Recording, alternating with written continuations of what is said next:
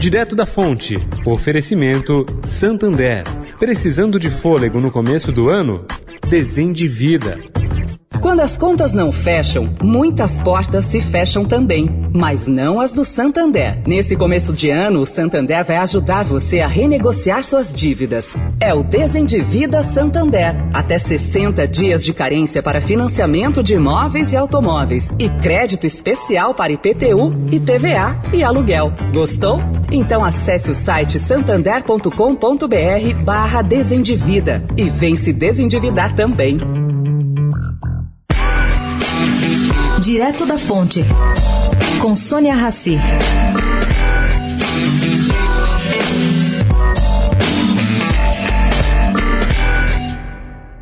Gente, se o governo Bolsonaro incluir a isenção do ICMS na PEC que planeja enviar ao Congresso, como forma de controlar o preço dos combustíveis, terá que enfrentar a resistência de vários governadores.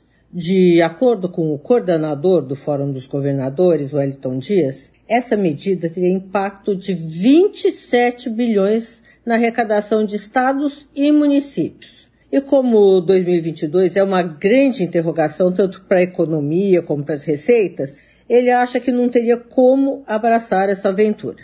Segundo ele, que também é governador do Piauí, a proposta do governo é uma medida demagógica e de pura birra. Bom, por outro lado, de acordo com o coordenador do fórum, o projeto de lei que cria um fundo de estabilização dos preços de combustíveis e que tem aí a relatoria do senador João Paulo Prats, teria aí o apoio do Fórum dos Governadores. João Paulo Prats é do PT do Rio Grande do Norte. Cá entre nós, caro ouvinte, essa solução também é difícil de ser concretizada.